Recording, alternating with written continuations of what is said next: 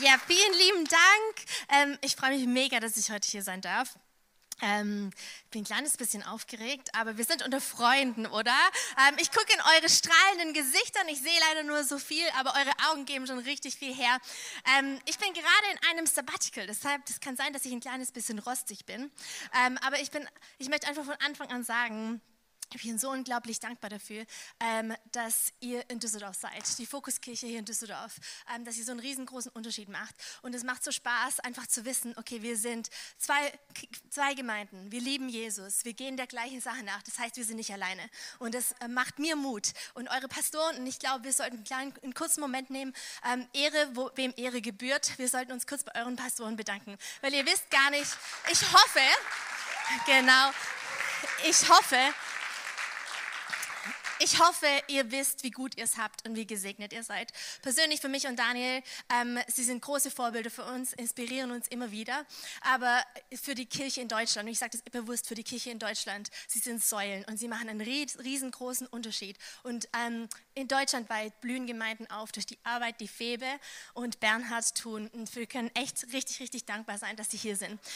Aber ich möchte natürlich auch nicht anfangen, ohne ähm, dass wir jetzt gemeinsam beten weil wir sind alle hier.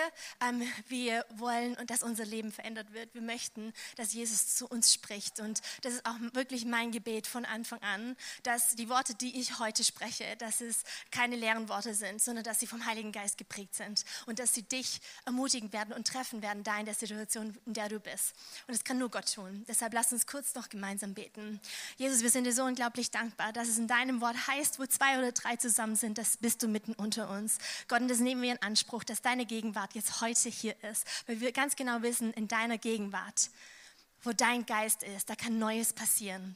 Da wird neues Leben passieren. Da wird totgeglaubtes und altes wird ganz frisch aufblühen. Gott, und ich bitte dich jetzt einfach, dass erscheint oder man nicht genau weiß, was denn jetzt als nächstes passieren wird. Wir alle haben das gerade durchgemacht, die letzten zwei Jahre mit der Corona-Pandemie, wo so viel Unsicherheit unser Leben geprägt hat. Oder jetzt ganz aktuell mit dem Krieg in der Ukraine, wo wirklich nicht weit weg von, von Deutschland passiert, was Schreckliches passiert. Es bringt auch so eine Unsicherheit in unser Leben, aber natürlich noch viel schlimmer für die Leute, die die dort vor Ort sind, ist ja ganz klar. So kollektiv haben wir das erlebt, wie das ist, wenn Leben, wie wir es gekannt haben, von jetzt auf nachher verändert äh, wird und wir gar nicht wissen, was als nächstes jetzt tatsächlich passieren wird. Aber vielleicht individuell kennst du das auch. Vielleicht sitzt du auch hier und denkst, ja, das mit dieser Arztdiagnose, das kenne ich. Von jetzt auf nachher diese Nachrichten gekriegt, dass sich mein Leben verändern wird und so habe ich mir das gar nicht vorgestellt. Oder vielleicht sitzt du hier und du hast einen lieben Menschen verloren auf den du eigentlich gebaut hattest, mit dem du dir die Zukunft erträumt hast. Vielleicht durch den Zerbruch von einer Beziehung oder vielleicht sogar durch, durch den Tod. Oder vielleicht sitzt du hier und du, du sitzt gerade in der Summe von Entscheidungen, die du vielleicht selbst getroffen hast oder jemand anderes getroffen haben, die dein Leben so stark beeinflussen, dass auf einmal finanzieller Druck da ist, dass du nicht weißt, wie der nächste Monat überhaupt passieren soll. Auf irgendeine gewisse Art und Weise können wir uns alle damit identifizieren, wie es ist wenn Leben sich schlagartig verändert. Wenn auf einmal keine Hoffnung mehr da ist, sondern eine Perspektivlosigkeit. Wir alle verstehen das. Und in solchen Momenten liebe ich das so sehr, dass wir Gottes Wort haben, die Bibel. Ich liebe es so sehr, dass wir wirklich ein Fundament haben, auf dem wir bauen können.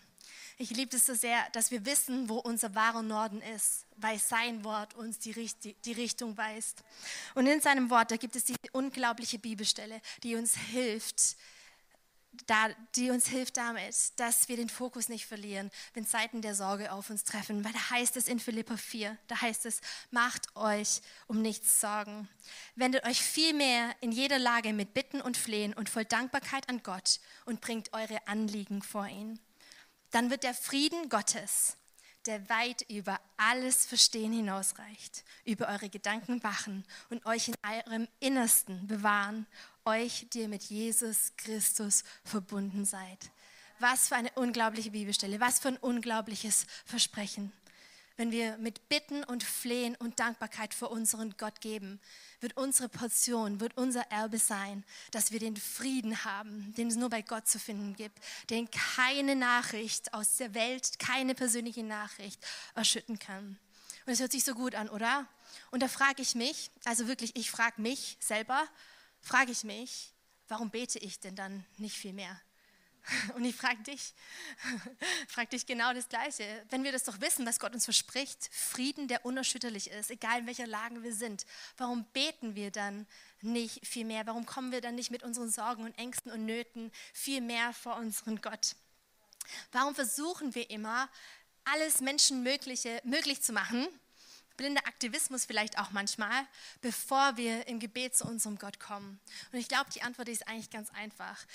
Gebet ist manchmal so, in unserem Kopf ist es manchmal so was Komplexes, dass wir die Einfachkeit ähm, vergessen haben und wir denken, dass es mehr Substanz hat, wenn wir tatsächlich etwas tun oder sprechen oder so, als dass wir im Gebet vor unseren Gott gehen. Und was ich total interessant finde, vor ein paar Jahren habe ich eine ähm, Bible Study von Beth Moore, sie ist eine amerikanische ähm, Theologin gemacht. Und, wir haben, und es ging um diesen Vers, um diese Verse in Philippa 4. Und die Aufgabe, die wir bekommen haben, war praktisch diese Verse ins Gegenteil zu schreiben, damit wir sehen, was passiert. Und ich glaube, das ist sehr kraftvoll. Es gibt so einen krassen ähm, Kontrast, was passiert, wenn wir nicht in unseren Sorgen und mit unseren Nöten vor Gott kommen. Und ich habe das umgeschrieben und das ist jetzt die, ähm, das Philippa 4, Vers 6 und 7 nach EB, Eva Bataro. Also es ist nicht die Bibel, okay? Ihr versteht es, ja? Habe ich geschrieben. ist nicht das inspirierte Wort Gottes, okay? Aber hör mal zu. Das Gegenteil von Philippa 4, Vers 6 sagt, du solltest dir wirklich schreckliche Sorgen machen. Versuch erst gar nicht, Gott mit deinen Problemen zu begegnen. Erinnere dich auch nicht, was er alles in der Vergangenheit schon für dich getan hat und wie er dich gerettet hat. Freak out. Lass dein Innerstes nicht zur Ruhe kommen sondern mal dir am besten aus, was das Schlimmste ist, was dir passieren könnte. Und vergiss nie, du bist ganz alleine. Das ist furchtbar, oder? Das ist wirklich furchtbar. Aber im Endeffekt ist es das Gegenteil davon oder die Frucht davon, wenn wir verpassen, mit Gott zu sprechen und zu beten. Und die Predigt, die ich euch heute mitgebracht habe, ähm, hab, hab, der habe ich einen interessanten Titel gegeben. Und den interessanten Titel habe ich ihr mit Absicht gegeben, weil er catchy ist. Ich habe in meinem ersten Studium, bevor ich auf der Bibelschule war, habe ich Marketing studiert. und ich möchte nämlich, dass ihr euch an den Titel und an die Worte erinnert. Morgen ähm, wenn ihr in der Kleingruppe zusammen seid, ich möchte euch daran erinnern, äh, ich möchte, dass ihr euch daran erinnert, ähm, um was diese Predigt ging am 24. April. Ich weiß nicht, was am 24. April ist, aber vielleicht brauchst du es da. Ich möchte, dass du dich daran erinnerst, wenn du von der Arbeit nach Hause fährst am Ende dieses Jahres und das nächste Mal, wenn du in der Lage bist, wo du nicht weißt, du, ob du links oder rechts oder was überhaupt die Aussichten sind in dieser Situation. Ich habe diese Predigt Armed and Dangerous genannt, also bewaffnet und gefährlich. Und ich war habe es mit Absicht so gemacht, auch in der heutigen Zeit, weil ich möchte, dass ihr nicht vergesst, dass du armed and dangerous bist. Du bist bewaffnet mit Gebet und deshalb bist du gefährlich gegenüber der Dunkelheit, der Angst, der Unsicherheit und der Perspektivlosigkeit, okay?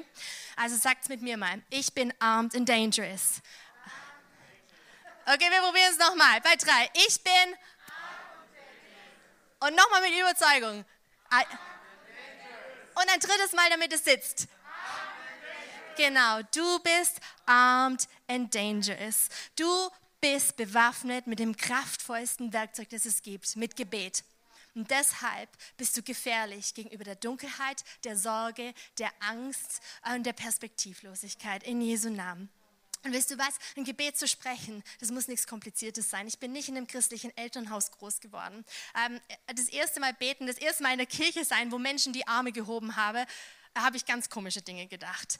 Ähm, das erste Mal beten, da war es für mich so, äh, ich rede in einen luftleeren Raum, aber ich möchte ganz einfach sagen, in der simpelsten Form, ähm, die simpelste Erklärung, die es gibt für Gebet ist, dass du mit Jesus sprichst, dass du mit Gott sprichst. Punkt. Es ist nicht komplizierter als das, dass du mit Jesus sprichst. Du musst nicht ähm, bestimmte ähm, Worte haben, du musst nicht irgendwie elo eloquent sein oder christliches ähm, Floskeln drauf haben.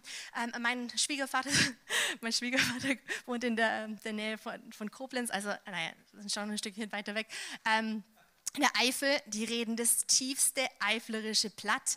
Ich und mein Schwager, wir gucken uns manchmal beim Abendessen nur so an und sagen, verstehst du was? Nee, keine Chance. Aber wenn er betet, dann spricht er das perfekteste Hochdeutsch, das es gibt, weil er vielleicht denkt, dass Gott ihn sonst nicht verstehen kann. Ich weiß nicht, es kann schon gut sein, also es ist echt richtig schwer. Aber du brauchst nicht irgendwelche besonderen Worte wählen. Du brauchst nicht deine Hände falten, wie es dir vielleicht beigebracht wurde, als du noch klein warst. Ist ganz egal, ob du ein langes Gebet sprichst oder ein kurzes Gebet. Wenn dir, weißt du was, das kraftvollste Gebet, das ich kenne, das hat drei Worte. Jesus, hilf mir.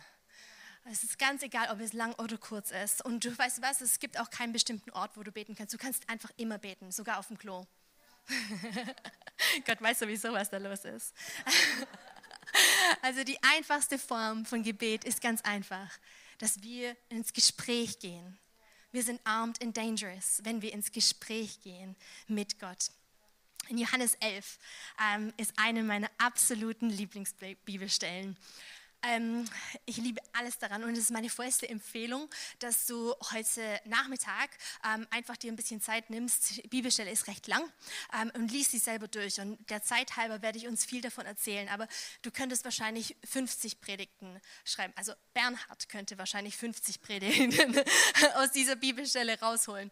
Und äh, in dieser Bibelstelle, da geht es hauptsächlich darum, dass es eine, ähm, dass ähm, drei Menschen, vier Freunde, drei Menschen die drei Menschen sind mit einer aussichtslosen Situation ähm, konfrontiert und sie gehen, in, sie gehen ins Gespräch mit Jesus. Und ähm, in diesen Gesprächen, da können wir drei Schlüssel finden, die uns helfen werden, dass wir wirklich in unserem Alltag zu Leuten werden, die armed und dangerous sind. Okay? Ähm, und in dieser Geschichte geht es um vier Freunde, wie ich schon gesagt habe. Einer davon ist Jesus Christus, der Messias, ähm, dem, der alle Macht gegeben ist im Himmel und auf Erden. Ähm, und um ähm, drei Geschwister, Martha, Maria und Lazarus. Und hier kommt ein kleiner Spoiler-Alert. Ähm, Alert, ähm, Lazarus ist tot, ähm, nicht nur ein bisschen, sondern richtig echt tot, ähm, schon vier Tage tot. Und ich habe nachgeschaut, was passiert, wenn man vier Tage tot ist. Also der Verwesungsprozess, der hat eingesetzt, der Körper zerfällt. Es war ziemlich eklig, werde nicht mehr weiter darauf eingehen. Es ist immer noch morgen und der Kaffee und so weiter, die Verdauung, naja, aber anyway. Aber die Bibel und vor allem am Anfang Anfang von, von, Johannes, von Johannes 11 beschreibt es immer wieder, was für gute Freunde ähm, Jesus und diese drei Geschwister waren. Es waren solche Freunde, wo Jesus einfach nur aufgetaucht wäre. Solche Freunde, die du vielleicht auch hast, weißt du, wo du ungekündigt hinkommen kannst, wo du selber einfach an den Kühlschrank gehst, nicht fragen musst, ob du was kriegst. Solche Leute, mit denen du, solche Freunde, mit denen du deine Disney Plus Membership teilen würdest. Also wirklich eine gute Freundschaft. Ähm, und Und die Geschichte beginnt so. Lass uns einsteigen ähm, in den ersten drei Versen. Also Lazarus, ein Mann aus Bethanien, dem Ort, in dem Maria mit ihrer Schwester Mar und, mit ihrer Schwester Martha wohnte, war erkrankt. Also Lazarus lebt in diesem Moment noch. Maria war jene Frau, die den Herrn mit Salböl gesalbt hat. Das ist die Frau, die einfach ganz nah an Jesus sein, sitzen wollte. Sie wollte jedes Wort aufsaugen, das Jesus spricht und ähm, ihn mit ihrem Haar die Füße getrocknet hatte. Und Lazarus, der krank geworden war, war ihr Bruder. Und die beiden Schwestern ließen Jesus ausrichten, Herr, der du Herr, den, den du lieb hast, ist krank. Jesus war gerade ähm, an einem anderen Ort, mehrere Tagereisen entfernt. Und was die Schwestern gemacht haben, mein, unser Bruder ist krank. Das Erste, was wir machen müssen, ist, wir müssen Jesus Bescheid sagen. Wir brauchen ihn. Und hier ist auch schon der erste Schlüssel für das, wenn wir armed and dangerous leben wollen ist, der ist richtig cheesy, aber ihr werdet euch ihn merken können, verspreche ich, okay? Und zwar der erste Punkt ist, der Thron triumphiert das Telefon. Schon mal gehört? Es kam von Julian Alloway. Ich habe es ich hab's irgendwie geklaut. Aber es ist eine Alliteration, also der Thron triumphiert das Telefon. Warum? Damit wir es uns merken können. Das Erste, was Martha und Maria gemacht haben, sie wussten, wir brauchen Jesus. Sie hatten es wahrscheinlich schon mal erlebt. Sie hatten schon davon gehört, dass Jesus andere Menschen geheilt hatte, Kranke geheilt hatte. Sie wussten ganz genau, er kann es, er ist fähig. Ähm, wir brauchen, dass er eingreift in diese Situation. Also es war eigentlich nur logisch logisch, dass sie zu ihm gegangen sind. Aber also, sagen wir jetzt so einfach, ja, ist logisch, dass sie sofort zu Jesus gehen. Sie gehen zum Thron zu Jesus, bevor sie das Telefon in die Hand nehmen und jemand anderes anrufen, also einen Freund anrufen. Aber ich frage mich, wie oft wir hier in diesem Raum das tatsächlich auch so machen. Eine bestimmte Situation kommt, du kriegst Neuigkeiten, von jetzt auf nachher ändert sich das Leben. Wie, wie oft gehen wir tatsächlich zum Thron und wie oft greifen wir tatsächlich zum Telefon?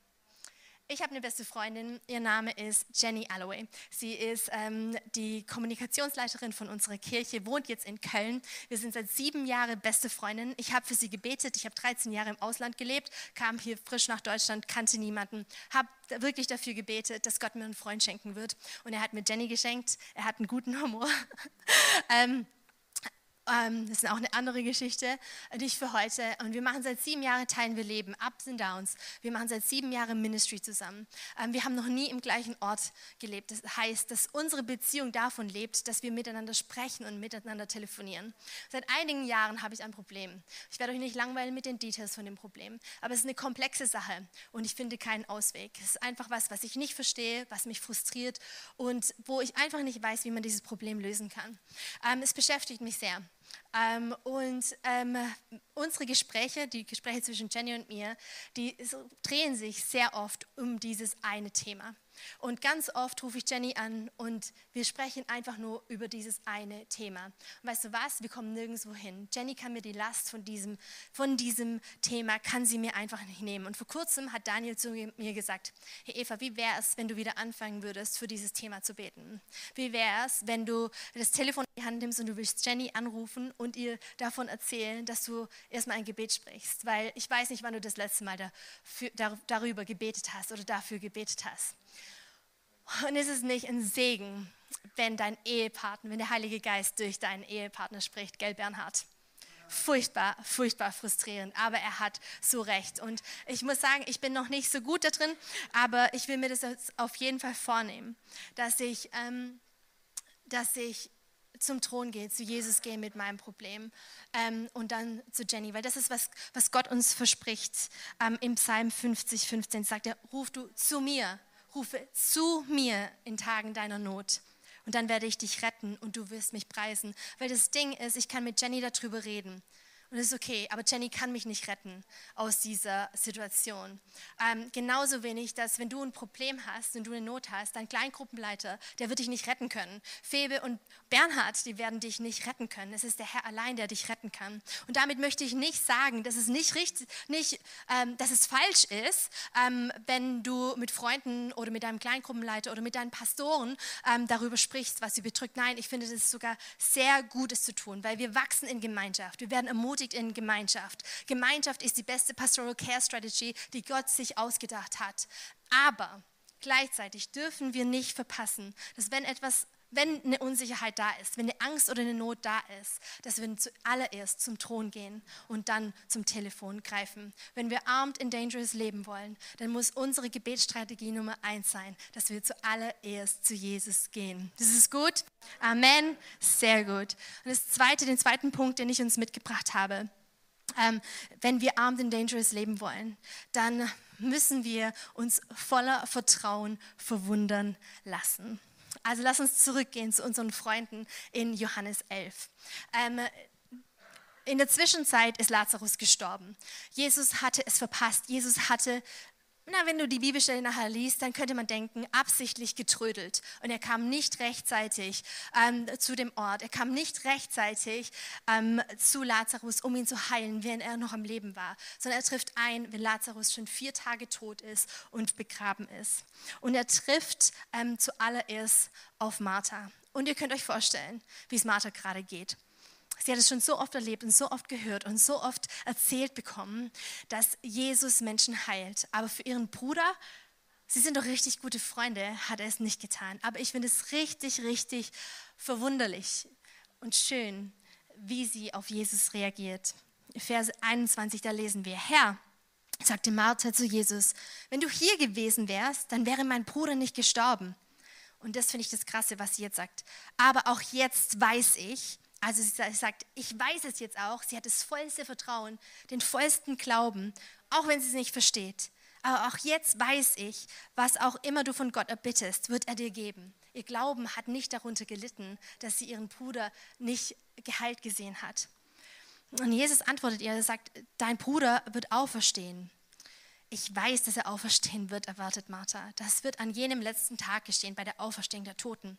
Aber da sagte Jesus zu ihr, ich bin die Auferstehung und das Leben. Wer an mich glaubt, der wird leben, auch wenn er stirbt. Und wenn er lebt und an mich glaubt, wird niemals sterben. Glaubst du das? Ja, Herr, antwortete Martha.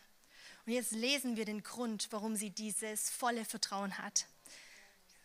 Ich glaube, dass du der Messias bist, der Sohn Gottes, der in die Welt kommen sollte. Ihr vollstes Vertrauen, auch wenn sie nicht versteht, was jetzt gerade passiert ist, ihr vollstes Vertrauen liegt darin, in wer Jesus ist, der verheißene Messias, der Sohn Gottes. Und es, Freunde, die Realität ist doch, wenn es uns gut geht, dann wissen wir ganz genau, wer Gott ist. Dann kennen wir Gott als unseren Freund, als unseren Retter, als unseren Heiland. Dann ist es kein Problem für uns dazustehen und zu proklamieren, dass er treu ist, dass er, dass er voller Gnade ist, dass er freundlich ist und dass er die besten Pläne für unser Leben hat. Aber wenn du auf einmal konfrontiert bist mit so einer Sache, von der du nicht weißt, wie du umgehen sollst, dann ist es richtig schwer, dass man sich daran erinnert. Ich muss dir ganz ehrlich sagen, nach der Diagnose, die ich letztes Jahr bekommen habe, ging es mir ganz genauso. Ich habe ich hab wirklich das vollste Vertrauen, dass Gott heilen kann. Ich habe das wieder und wieder gesehen bei uns in der Kirche. Wir haben für Menschen gebetet und sie wurden geheilt. Nicht aus unserer Kraft. Alle Ehre zu Gott aber ich habe es nicht verstanden oder ich konnte es nicht damit vereinbaren, dass mir sowas passieren musste.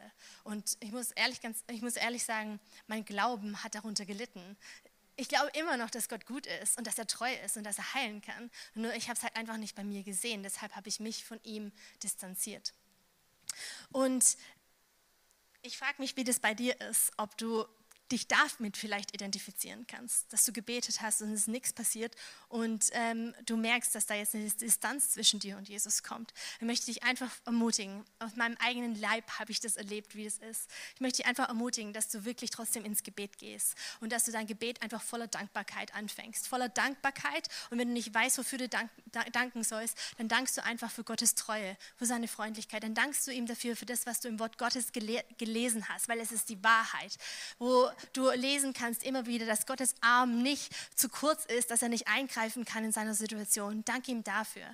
Und dann möchte ich dich ermutigen, dass du dich selber daran erinnerst, dass du diszipliniert damit bist, dich daran zu erinnern, was Gott in deinem Leben persönlich schon getan hat. Ähm, was du ähm, schon mit ihm erlebt hast. Und es wird Disziplin kosten, aber du schaffst das. Und es wird dir helfen, ähm, dich daran zu erinnern, wer Gott tatsächlich ist. Und ich möchte dich ermutigen, mein dritter letzter Tipp ist, dass du ähm, weiterhin in die Gemeinschaft Gottes gehst. Weil ich bin mir ganz sicher, hier in der Fokuskirche, ihr seid eine Kirche, die ist on fire. Ihr seid eine Kirche, die ist lebendig. Ihr seid eine Kirche, die Jesus nachjagt. Du wirst hier nicht aus diesem Raum gehen können, ohne Ermutigung zu, zu bekommen. Du wirst nicht aus diesen Räumen gehen können, aus deiner kleinen Gruppe rausgehen können, ohne dass du davon hörst, was Gott krasses im Leben von anderen tun wird. Und es wird dich ermutigen und es wird dir helfen, dich daran zu erinnern erinnern, dass Gott immer gut ist, dass er allmächtig ist, allwissend ist, ähm, dass er wirklich kraftvoll, mehr kraftvoll ist, als du dir das jemals vorstellen können, kannst. Und in diesem Punkt voller Vertrauen uns verwundern lassen, möchte ich dir noch was mitgeben.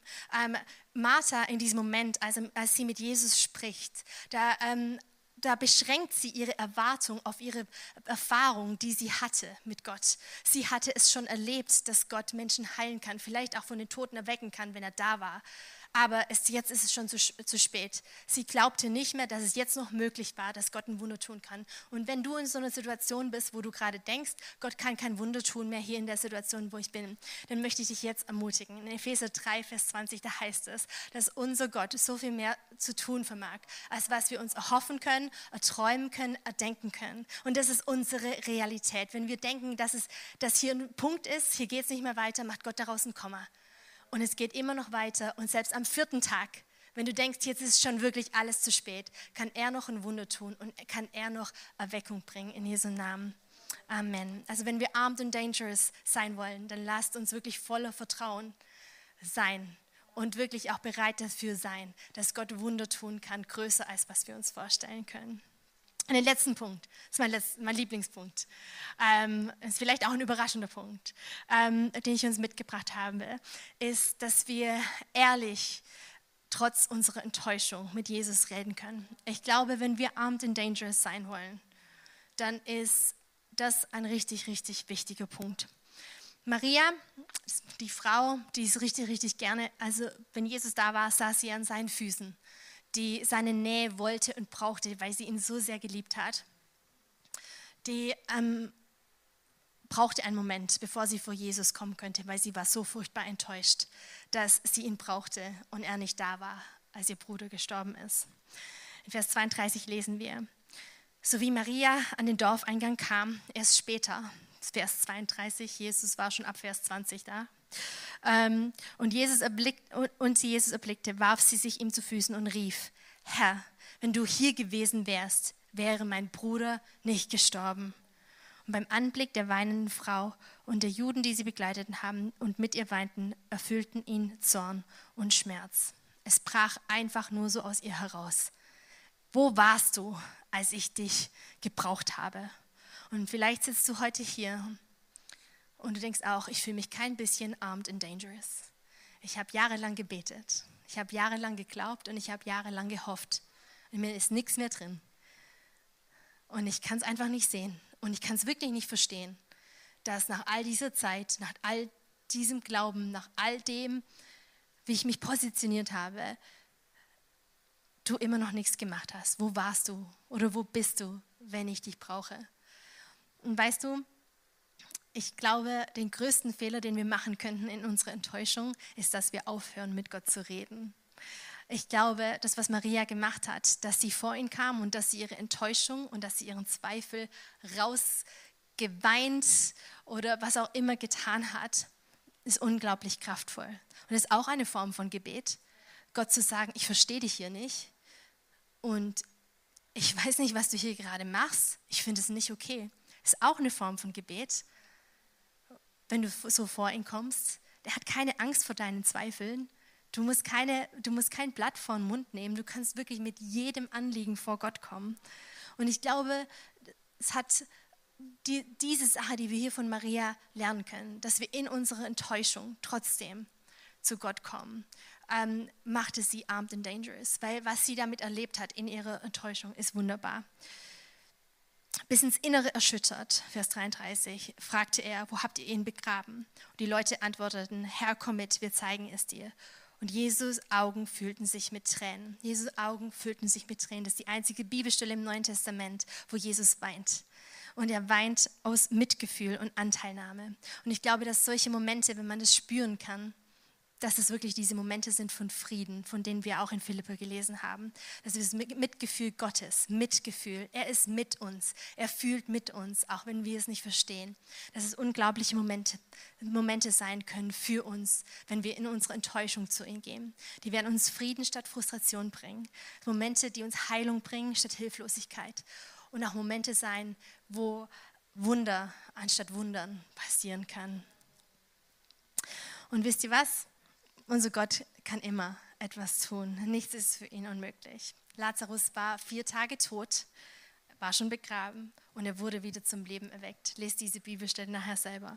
Weißt du was? Das wünsche ich dir in deiner Lage, wo du gerade auch bist.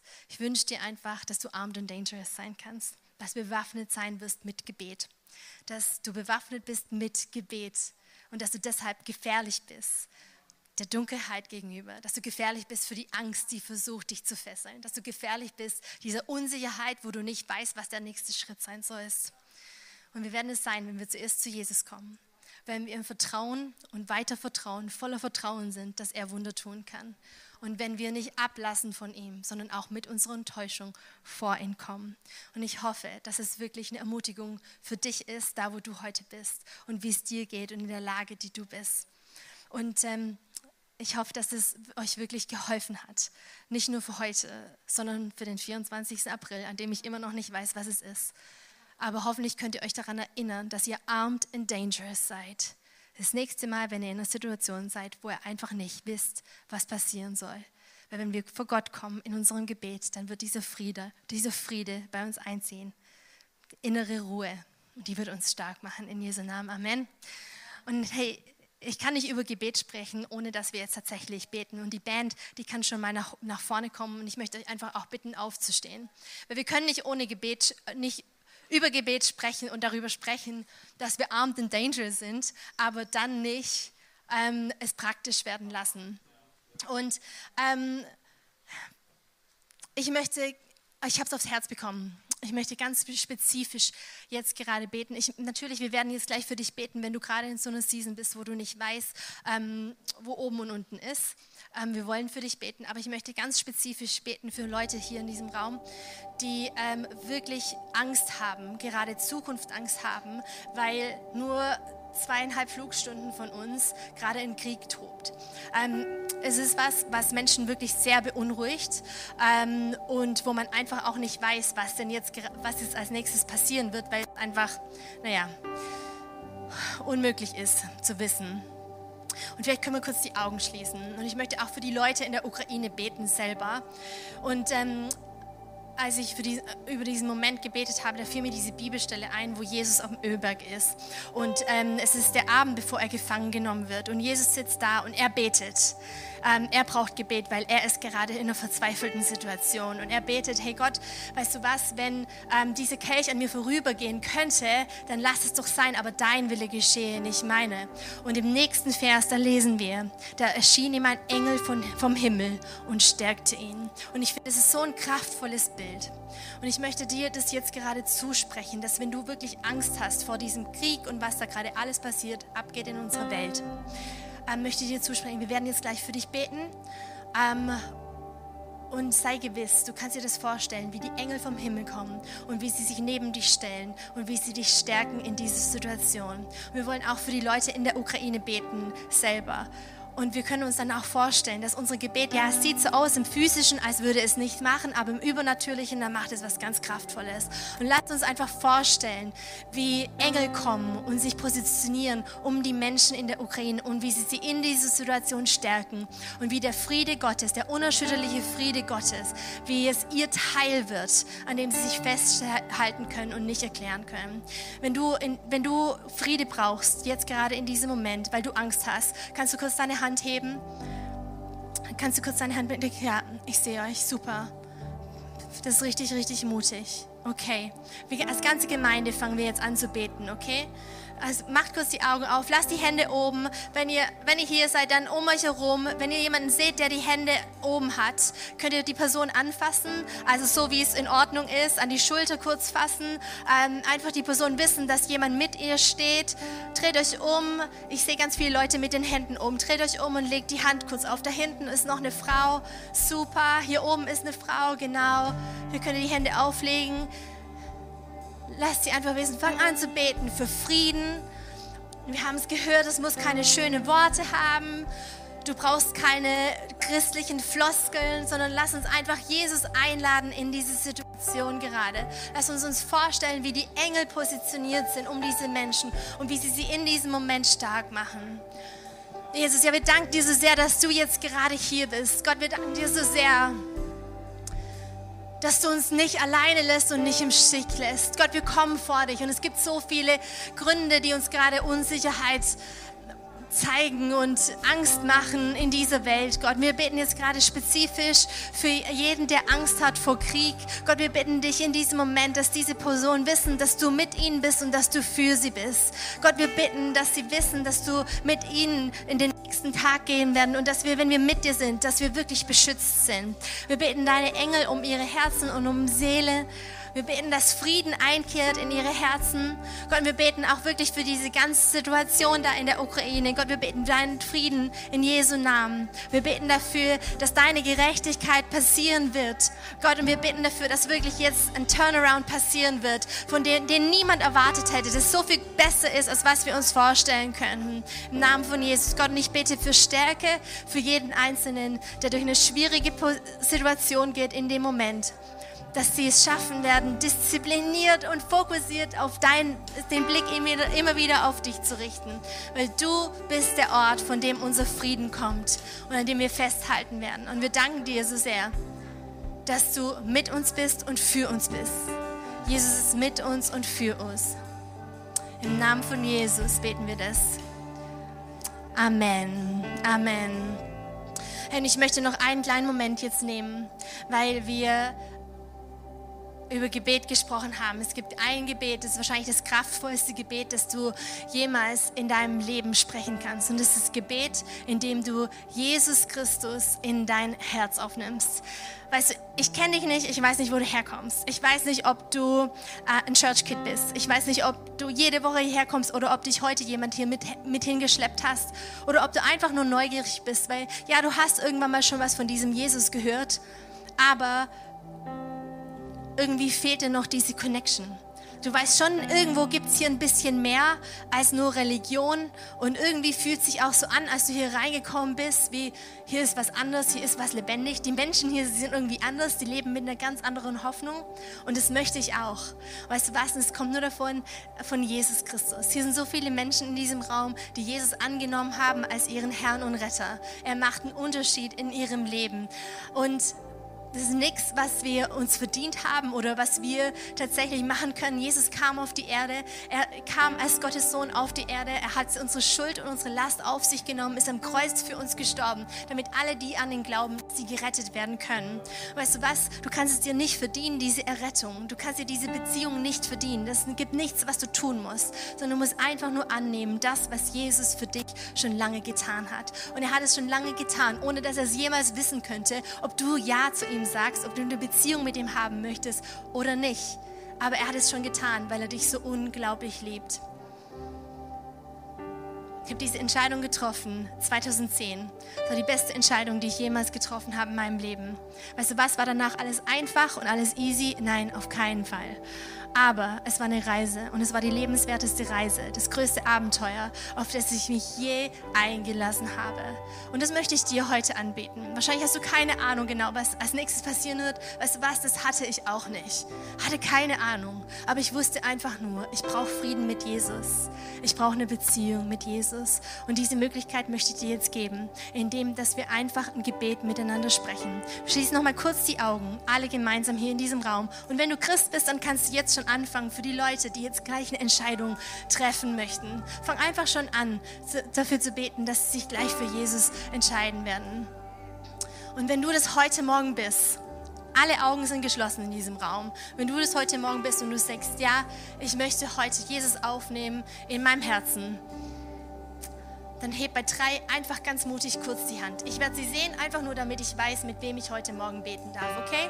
Niemand anders hier guckt. Bei drei heb einfach die Hand. Eins, zwei, drei. Ganz mutig. Ich sehe deine Hand. Genial. Mega. Der Himmel applaudiert gerade. Super. Man, ist noch irgendjemand hier, der auch heute Morgen die Entscheidung für Jesus treffen möchte? Streck deine Hand. Ich sehe dich. Super. Genial. Als eine Church Family, Fokus Kirche in Düsseldorf, als eine Church Family, lasst uns jetzt gemeinsam beten, das Übergabegebet beten und diese Personen, die sich gerade für Jesus entschieden haben, damit unterstützen. Ich bete vor und ihr betet, macht einfach meine Worte zu euren Worten und betet sie nach. Herr Jesus, danke, dass du mich liebst. Danke, dass du am Kreuz für meine Schuld gestorben bist und wieder auferstanden bist. Komm in mein Herz. Sei du mein Gott. Sei du mein Retter. Ab heute Morgen folge ich dir nach bis zum Ende meines Lebens. Und wir beten das im kraftvollen Namen von Jesus. Und sagen gemeinsam Amen. Amen. Komm, lass uns einen riesen Applaus geben. Herzlichen Glückwunsch.